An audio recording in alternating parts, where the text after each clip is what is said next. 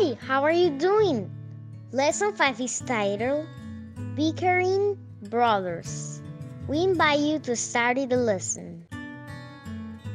The power text is on Ephesians chapter 5, verse 21. It says, Submit to one another out of reverence for Christ. Ephesians 5:21. The PowerPoint is God help us have a loving attitude even in difficult circumstances. Community. We reflect God's love in our families. The students will know that God longs to help them prevent conflict. Feel a desire to stay close to God's will for happy families.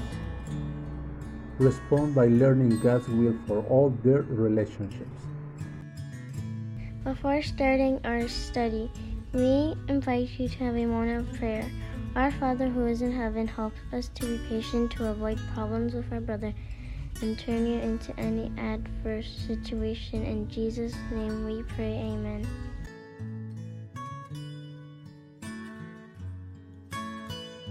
The birth of Isaac brings great happiness to Abraham and Sarah. But as Isaac grows, the center of attention becomes more focused on Isaac as the promised son. This causes problems between Ishmael and Isaac. The contention between Ishmael, Hagar, and Sarah grows so strong that Sarah finally asks Abraham to send Ishmael and Hagar away. Doing so is very painful for Abraham, but God tells him it is necessary in order to make peace in the home. The conflict between Isaac and Ishmael continues today in the ongoing dissension between the Jews and Arabs. This lesson is about community. Abraham and Sarah's lack of trust is the root cause of the dissension in the family. If they had waited patiently for God to fulfill His promise in His way, the problems that they faced would have never occurred. God wants us to trust in Him in our family relationships. If we follow His guidelines, we will not create undue conflict, and we will learn how to better manage any that we do have. Although God can work through any conflicts and helps us to resolve it, His ultimate desire is that we, by following His divine principles for human relations, prevent conflict from ever occurring in the first place. If you watch or listen to the news on just about any night, you'll probably hear the story of the Middle East. This is not the new conflict. The people in the Middle East had been fighting for a long time about 4,000 years to be exact. Much of the conflict goes back to two boys. Abraham was a hundred when Isaac was born. As you can imagine, Isaac's birth brought great joy to his parents. This was the child God had promised when he first called Abraham 25 years earlier.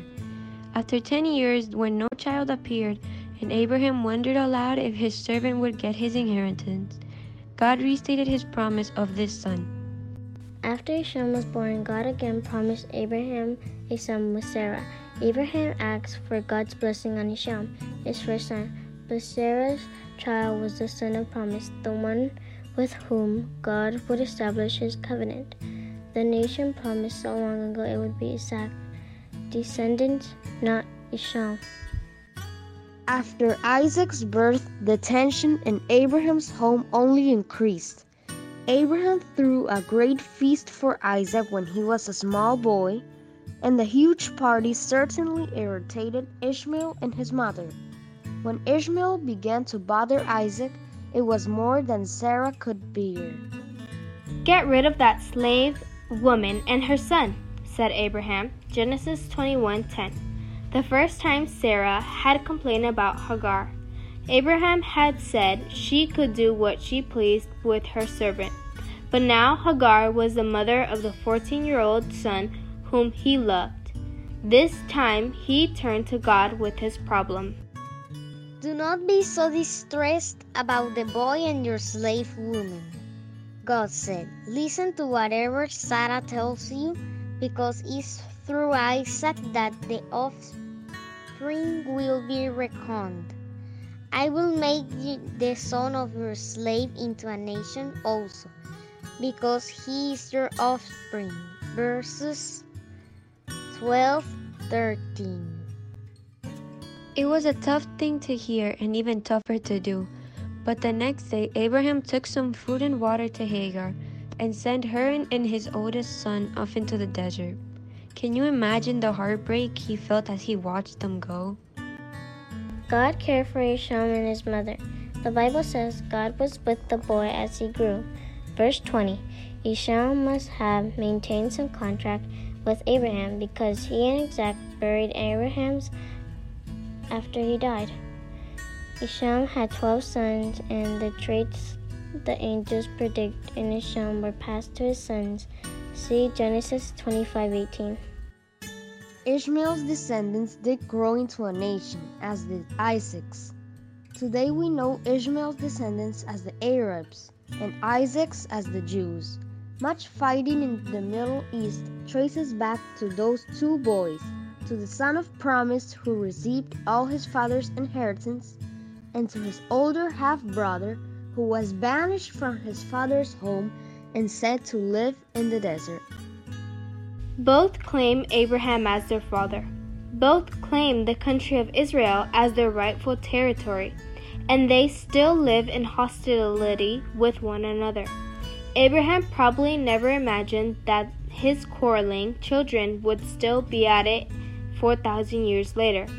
But some choices have long lasting, far reaching results that can haunt us for years or even generations. Abraham's decisions to take a second wife went against God's plan for family happiness. We still live with the consequences of that decision. God knows the formula for a successful home, and He asks us to follow it for our own good. He has a line a plan for relationships that will not lead to years of heartache and regret. He wants us to be able to look back on our lives without saying, If only I had never. Forget to study and learn the power text. Submit to one another out of reverence for Christ. Ephesians 5:21. We prepared activities so that you can review this lesson. You can find them in the description of this video. Leave us a little message in the comment section and tell us if you liked the activities. We invite you to subscribe to the channel, ring the bell to activate the notifications, and share this video on your social networks. May God bless you and keep you safe.